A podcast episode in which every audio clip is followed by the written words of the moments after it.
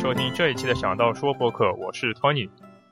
在今天这一期节目里面，呃，另外一位主播周先生因为个人原因，呃，比较忙，所以说不能来录录制这一期节目。在这一期节目，我们请到了之前来过我们节目的一位嘉宾，听过我们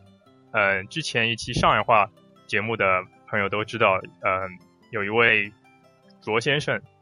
他对呃衣服。方面有独到的见解，所以说在这一期节目里面，我们请到了他，想让他来和大家一起分享一下关于穿着方面的心得。哎，各位听众朋友们，大家好，很高兴又跟大家啊在空中见面了。嗯，卓卓先生，那你是怎么开始对衣服会有这种浓厚的兴趣呢？呃，我觉得其实也不能说，嗯，会是一下子有这样的一个。Epiphany 吧，我觉得还是更多时候会觉得在生活中啊，在街上看人家或者看走过的人和生活中的朋友，就会觉得会会尽量去慢慢慢慢注意到他们身上的穿着，包括在看电影的时候也会看到在电影当中的人物他们的这个服装指导是怎么给他们穿的。通过不同的职业，所以就有很多时候就是只是生活中的一点一点点，就说累积吧，然后慢慢慢慢的就培养出这样一种兴趣。那你还是比较嗯 focus 在男装吗？是吗？对，主要是男装这样子。那你觉得就是就是男装方面，你今嗯今天咱咱们还是比较注重西西装这一块吧？好。怎么样？没有问题。嗯，西装你觉得有什？就是你用最简单的话和大家一起分享一下，你怎么来判断就是西装这明白。这种是这种服饰。是这样子，因为西服其实，比如说呃，一百年之前是没有我们现在这样的休闲西休闲衣服的 T 恤加牛仔裤，那个时候嗯，基本上每个人都是要穿啊 three piece 啊，至少 two piece 的这样的一个西服。那个时候你会觉得，其实因为即使不是坐办公室的啊，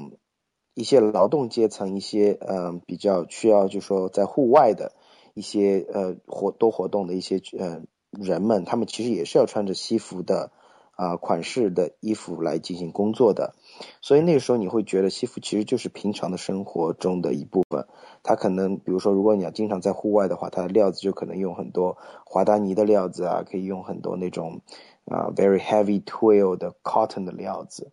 嗯，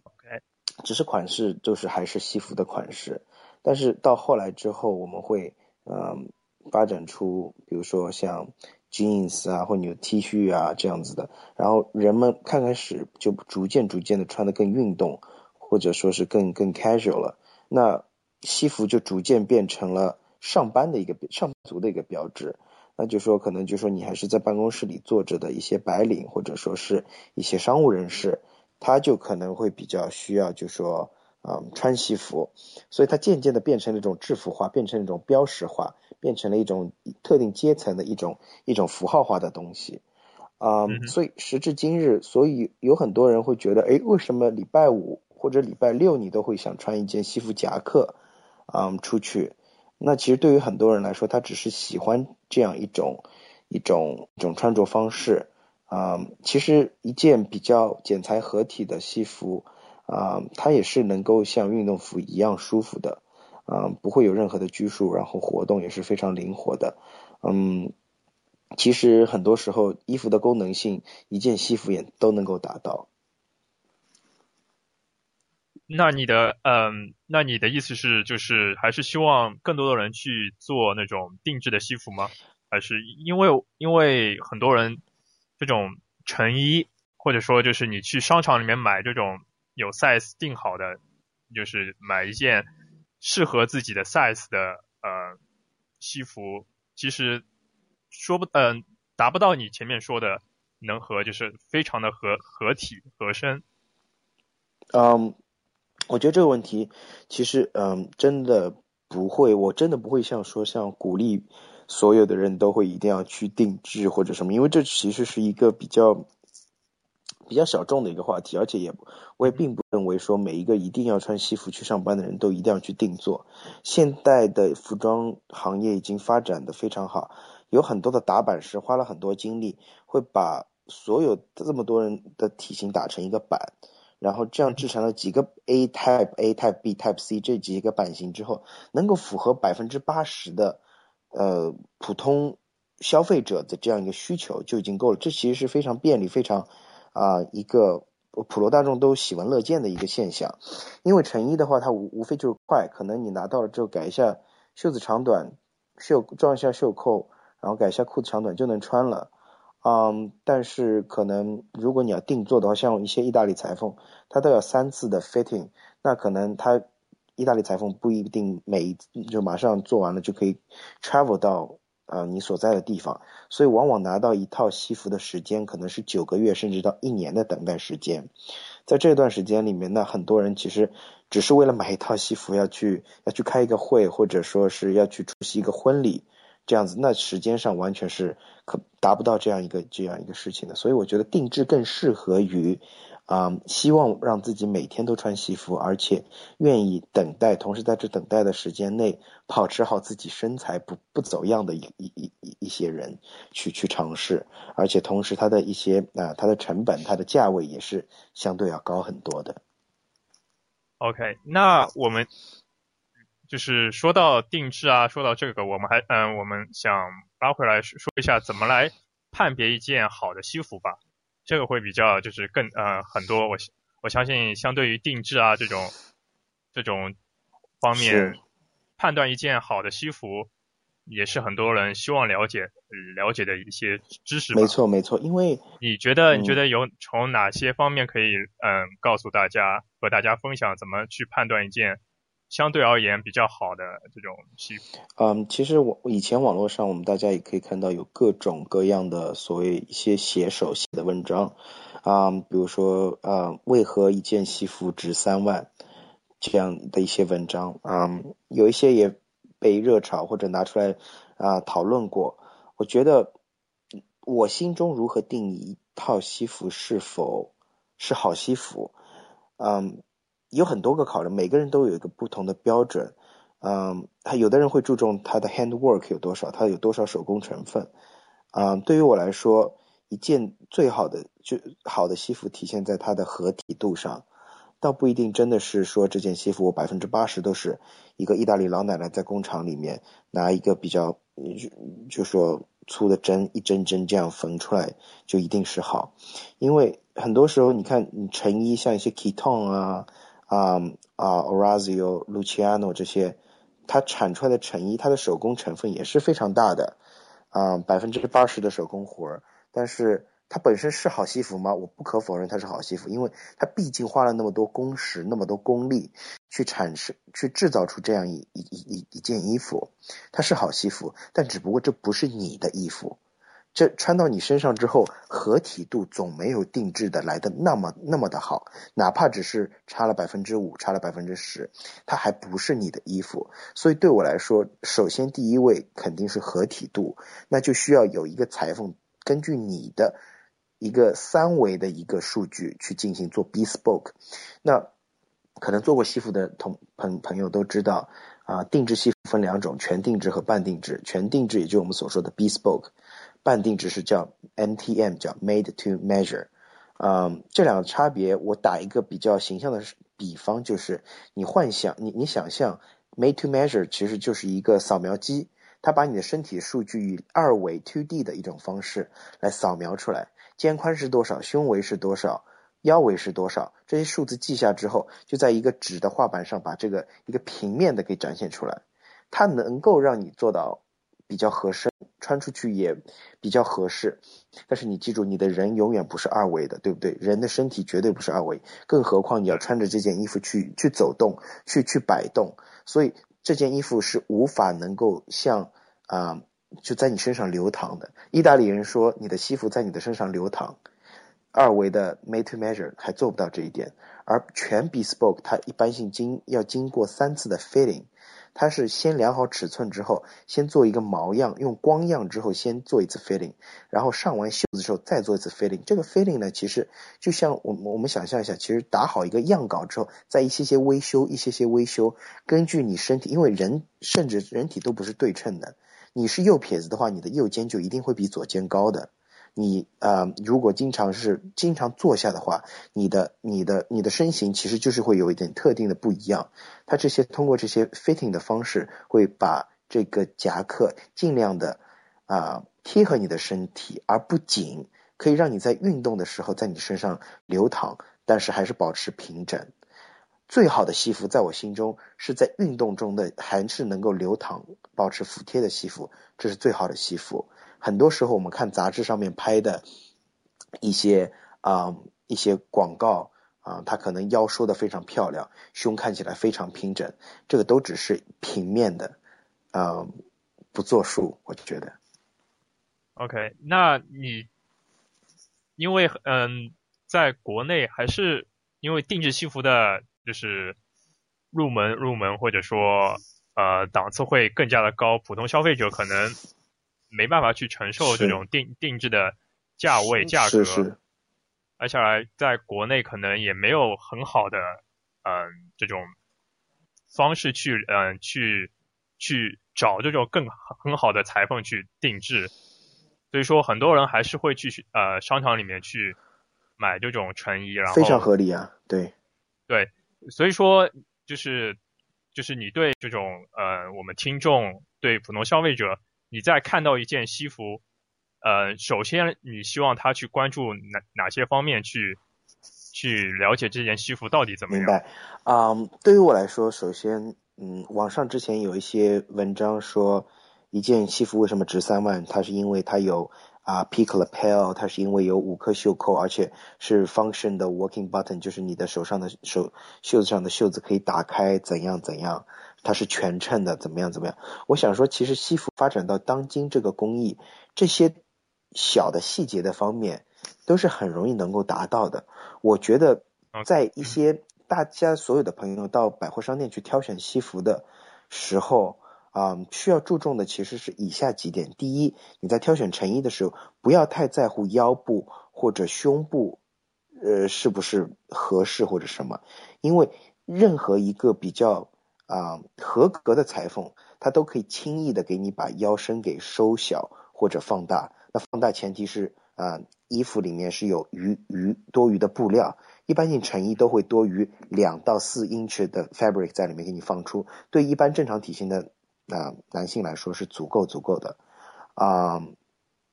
最要重要的在你挑选成衣的时候，其实要看肩，因为对于修改成衣来说，你拿好这件衣服肯定。你买完这件成衣，肯定是要拿到裁缝那边去稍微修改一下，改一下袖长，袖长都是没有问题的。但是要改肩的话，这就是大手术。对于一件西服来说，上肩是一个非常大的啊一个工程啊。一些意大利的裁缝标榜自己的所谓的 house style，就是它的一个独特的一个风格的，也是它上肩的一个方式。有的人意大利啊，意大利语当中非常有名叫 spada camicia。就是我们所说的瀑布肩，它是一种非常随性的方式，用做衬 spalla camicia，spalla 其实就是衬衫的意思，啊，就是以做衬衫肩的方式把西服的料子塞到肩里面去，然后在上面的跟上面的里面的马毛衬和黑炭衬用一圈线这样给给给给给裁起来，啊，它的特殊之处是在于它这样塞的过程中是非常随意的。啊，可能两边肩都是不一样对称的，但它就造成一种非常 casual、very relaxed 的这样一种潇洒感。那你说就是西服，呃，西服的肩也看上去很自然的这种往下，对，会有几条这样竖呃竖躺下来的这样一个一个褶皱，看起来是比较随性的，但它可以把你的肩全部包进去。啊啊，像这种不同的我上肩方式，其实都是一个裁缝的一个一个风格。啊，如果你把成衣这样给拆了，再换一种风格的话，它可能就不是那么合适，甚至会会会一些不太合格的裁缝就会做的不太好，让把这件衣服给毁掉都有可能。所以，again，最重要的是先看这个衣服的肩合不合适，其他方面啊都可以改。啊，第二，我觉得比较重要的是面料。嗯，很多时候啊，我们在选择面料的时候，他他会跟你说，哦，这个是杰尼亚多少多少支的面料。所这里先说一下，这个支数其实是呃纺织里面的一个说法，这个支其实是 thread count，就是说一同一针里面的可以容纳多少啊多少，就说织织织织数的啊棉或者毛啊，所以就说你可以想象，就说越高它就是越密，支数越高就越密。支数一般性以前我们是一百二十支到一百四十支，但现在呢纺织比较啊发达了，可以把毛纺的越纺越精越细。所以都可以到一百八十只，甚至现在已经可以做到二百二十只。那好处就是你摸上去，羊毛已经像丝一样滑了，它的非常有种高级感，而且是非常薄，穿在你身上之后是一种非常轻薄的感觉。我们男士有时候出席一些比较正式的晚宴或者一些活动的时候，这样一件非常薄的啊夹克在身上就非常的啊非常的就说潇洒，而且。而且它也有非常好的光泽度，但是我非常不建议我们广大听众朋友在百货店买的时候买这种高支数的西服。为什么？因为其实很多时候我们穿西服还是要每天用来穿，比如说你在地铁上通勤，比如说你要穿着裤子在啊写字写写字台之前久坐，这样高支数的啊一些面料的所牺牲的地方就是它的耐久度。时间久了，它会产生镜面，就是那我们所说的就是俗话说那个表面会发光。然后还有呢，因为它这个料子非常高支，它会很嫩，穿久了之后，你会如果啊下盘比较大一点的通知，它可能会容易爆裆，然后它有很多时候会会容易磨破这样子。所以我个人会建议啊一百一十支到一百三十支左右。啊，是比较好的面料，而且在面料，所以说，所以说还是要看就是听众朋友的嗯穿着的场合吧，是还是要看这件西服是拿来呃用作什么。呃，功能的吧。如果是要每天上班的，或者想经常利用的话，低支数的西服会是一个更加更加合理的选择。如果是你想你已经有了，比如说衣柜里已经有了五六套西服了，想有一套比较好的出席晚宴的或者出席一些场合的要炫一下的西服，可以增加一套一百八十支甚至以上的一一的一套西服。对，OK，那嗯接接下来嗯。除了支数以外，那你还有什么？还有就是，我觉得如果第一套、第二套西服的话，Go with the basics，选择的话就是蓝色和灰色，然后不需要有太多的啊特点，或者说啊不不会不不会需要像大很非常大的 lapel，或者要做那种尖的枪柏领，或者纽扣要做五颗等等等等。我觉得其实更重要的是，就说一个。嗯，各个场合都可以通用。你想一件蓝色的夹克，它可以当套装用，但是当裤子或者穿坏了，或者比较 casual Friday 不用打领带的时候，你下面配一条灰色的淡灰色的那种羊毛裤子，也是非常的休闲，啊，格调也是非常的非常的漂亮的。所以啊，我觉得，嗯，我的建议是 go with start with the basics，然后慢慢慢慢的 gradually build up your wardrobe。OK，那你比较呃希望。就是听众朋友，就是在选择人生的第一、第二件的时候，是选择嗯同一颜色的，还是选择这种有格子的，或者哦，你是说是选择单一色 solid 的那种颜色？对，还是有那种有格子的那种？哦啊，格子的话会比较啊适合第三、第四套。我会觉得在一开始的话，again start with the basics。所以说还是比较呃单一色，对，因为有很多时候深色、藏青、黑色的啊，不要用黑色的西服，原因是黑色在传统的西服上是只是用来出席 black tie 和呃婚葬的形式的，不呃一件 charcoal grey 炭灰色就已经能够啊涵盖很多场合了，甚至一些 black tie 的场合。啊，我会觉得就是啊还是比较比较简单一点的，会会比较合适一点。嗯，而且我有些等到等到会有两个，嗯嗯，不好意思，对，有一些朋友他在刚开始穿第一套西服的时候，嗯，他会不是很自在。我身边有很多朋友，啊，我陪他们去做了第一套西服之后，然后之后又去了做第二套，他觉得哎非常舒服。但其实你会觉得你站在他们身边，你会觉得他们。非常不自在，想要摸摸下盘，呃，想摸摸下摆，一会儿要调整一下领带，一会儿要看看，哎，是不是领子翻得好？这个其实是还是没有习惯穿西服的一个一个一个一个一个一个一个结果。很多时候你穿上西服之后，就算可能它下面有一些翻起或者什么，这这都是很自然的一部分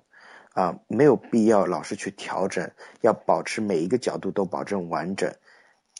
毕竟是一套西服，它肯定会有褶皱，雨淋过之后肯定会有翻卷，肯定会有手工痕迹，肯定会有脱线。Let it be，你就这个是你西装的一部分，你你要穿出它，你要把它穿出一种。一种穿活，我们说把西服穿活，其实就让它啊慢慢的、慢慢的旧，但旧的好看啊。而你是成为这衣服的载体，更人你你人永远比这件西服重要。所以很多时候，我看一些朋友他他穿一些衣服，穿第一套西服的时候，很多时候会觉得很不自在。啊，甚至觉得衣服比人更重要，要展现衣服最好的一面，其实大可不必啊。所以你像你刚才说的，第一套要不要做条纹的或者格纹的？我觉得就纯色，因为纯色已经是最 basic 的颜色，可以让使用者在第一套的时候最大程度的放松下来，穿的也最适合、最放松，然后再慢慢慢慢已经学会了，呃，或者说适应了西服的这种感觉了之后，再开始加条纹，再开始加款式。第一套直接上来就是条纹的话，可能会让穿着者有点有点过于的在意哦，我是不是穿的合适，或者我穿的是不是跟平常太不一样了，有这样的想法。OK，那呃，你还有什么想就是分享给消费，就是我们的听众作为消费者还有什么？嗯，可能我觉得嗯比较也相当于是我自己的一个一个体会吧，嗯。我从一个消费者一一一点点走来，西服也是从，比如说，嗯，五六百块的西服到一千多块的西服。你这里是人民币还是美金？美金。然后后来慢慢的会一些定制了的话，那就没有底了。啊，三千多、四千多是很正常的，而且有很多一些朋友是专门飞到意大利去，一年飞个三次。那对于他们来说，其实更多的是以他们。不仅是有，就是说经济上的一种 affordability，更多的是一种他还有时间有闲情去去做这样一件事情。去了意大利之后，他也根本不只是去做衣服，他是去那边感受一下美食或者去度一下假。那些裁缝甚至已经是他们的朋友了。一进到裁缝店上是先是先是 catch up It's more like 啊 like friendship，而不是一种 commissionment，一种 commission。所以嗯。我觉得，嗯，对于，嗯，所有的朋友来说，我觉得你可以先考虑自己到底想在这上面花多大精力，或者想走多远。我们我们有个论坛叫数六 suit 六 dot com，啊，我们的版主胡坚他是国内的一个作家，啊，他以前说过的最有啊比较 比较有名的一句话就是，你永远要记住，你是站在服装金字塔尖的男人，所以。就你你要做那样的事情，所以对这样的一些人来说，你不要你就可以直接跳过五六百的西服了，因为你会发觉三个月六个月之后，你不会再想碰那些衣服，甚至你想拿把剪刀把它们剪掉，因为觉得这个这些衣服已经不入你眼了，并不是说他们不是好西服，对于很多时候它还是能够出现很多场合，但只不过是因为你已经接触到更好的东西了，所以说其实生活中做很多事情都是一样，如果你已经 aim at the highest 了。就 don't 不要 compromise，不要 start from the bottom，你就 go with the always go with the best。但是对于只是把西服作为一件嗯功能的衣服，或者说只是一个场合需要穿的朋友的话，我觉得还是就是说啊经济的考虑啊比较实际的考虑啊 start with the basic，然后可以。所以说还是要就是消费者还是要量力而行，要搞清楚 what you want from this suit。OK，啊啊，定制总归是好的，对。那不仅只是为了你拿到一件衣服，更多的是这个定制过程中，你跟裁缝 work work work with tailor 的过程中，你了解自己的身体，了解不同面料，了解制作西服的这样一个过程或者工艺。它只是你你拿拿到衣服的时候，并不只是说你买了这样一件物品，是更多的是一种回忆。甚至是之后你跟这个 Taylor 的一种 friendship。对，那在国内，呃，因为你在上在我们上一期上海话节目当中，你你也说到，你也提到你这呃，你前两个月回上海去了一家 W W Chain 的那个裁缝店去做定制。是。那 W W Chain 的在中国的呃地位大概是，就是裁缝的地位大概是怎么样？有很多人会说有不同的。啊，这家那家，呃，都跟 W W Chain 差不多。我自己也看了几家，我会觉得就创新意识和愿意改变的这方面来说，W W Chain 是国内最好的。它的工艺各方面也是也是首屈一指的。国内其他的有一些裁缝，我确实不太愿意苟同他们的一些营销方式或者一些方式。呃，business wise 它可能是成功的，但是对一种传统技艺的发扬和一种对于呃。年轻一代 generation 的一种一种教育，一种绅士文化的一种引导方面，我实在是不敢苟同的，在这里也就不展开多说了。OK，那你这一次回就是去做在中国做衣服，你感觉上和在西方在美国碰到的意大利裁缝啊、美国裁缝啊，会有什么差别吗？我会觉得回家更有亲切感，跟裁缝交流的时候，你会知道啊，国内裁缝跟意大利的一些裁缝跟美国的一些裁缝，他会差距在哪里，或者他更好的在哪里？我们中国人更好的是 attention to details，裁缝会更了解、更愿意就说记住你这样的一种啊偏好，而且在执行上面也都做得非常好。嗯，但是可能在一些整体的把握上、一些形上还是比较保守，比较偏英式啊，不够就说。啊，随性啊，或者什么，这个是技术层面的一种改良。不过陈家在就 W W Chain，在我这次感觉下来，我觉得他们还是非常愿意接纳新的意见。这与他们的三代目 Alex 也是我的好朋友，他呃非常愿意接纳新的想法啊，非常有直接的联系。OK，那是不是中国中国人的呃中国裁缝相对于你在这里？遇到的美国裁缝会更加好把握亚洲人的体型啊，或者就是在我不会这样认为啊，裁缝他是技术活啊，不管你是什么样的体型，亚洲体型、欧洲体型，他有这么多年的经验，他已经早已做够了做够了各种体型了。所以说，只要你过去，只要你就是告诉裁缝你需要什么，然后让他来帮你量身定定做一套。你满就是做出来一定是合合身的呃西装，对吧？会，我会这样同意。对，很多事情我们试图改变啊，裁缝到最后其实还是会觉得裁缝的经验更胜一筹。所以说，裁缝也是一个嗯，会有一种传承的这种活，对吧？对啊，一定，当然。所以说很多很多也是是父子，就是说，嗯，父亲是做裁缝，可能他的孩子可能也会去继承这这个这门手艺。很多裁缝都是子承父业，家传三代都有的。对，那你嗯，说到最后，我想你有什么比较好的这种啊电影啊纪录片可以推荐给我们听众朋友，可以让听众朋友去了解这种呃历史悠久的裁缝啊西装。推荐一部最近看的吧，啊，The 呃 The Grand Beauty 啊，是一部意大利的今年上半年出来的电影，非常长，三个多小时，将近四个小时，非常文艺，剧情拍的非常的非常的文艺，啊，我非常喜欢里面的服装指导，啊，它讲述的是一个暮年作家在寻找所谓的宏宏大的美的一个故事，但是它里面的呃服装是由啊，Antolini 提供的。如果比较了解啊意大利裁缝的话，啊，你可以知道意大利分北派和南派。南派就是以那不勒斯比较阳光、比较嗯比较轻薄的剪裁闻名的啊，而那不勒斯派的开创就是 Antolini。当然，现在已经这这一个大牌已经啊继承到第三代了。那像我们现在非常熟知的 k i t o n 啊啊，Luciano 啊。啊 Fermosa 啊，Panico 啊，这些所有所有的那不勒斯兵器谱上的啊老裁缝，其实都是 Antolini，他们都叫自己 We are the right hand of Antolini，就说他们都是 Antolini 的右手，他们都是 Antolini 的徒弟，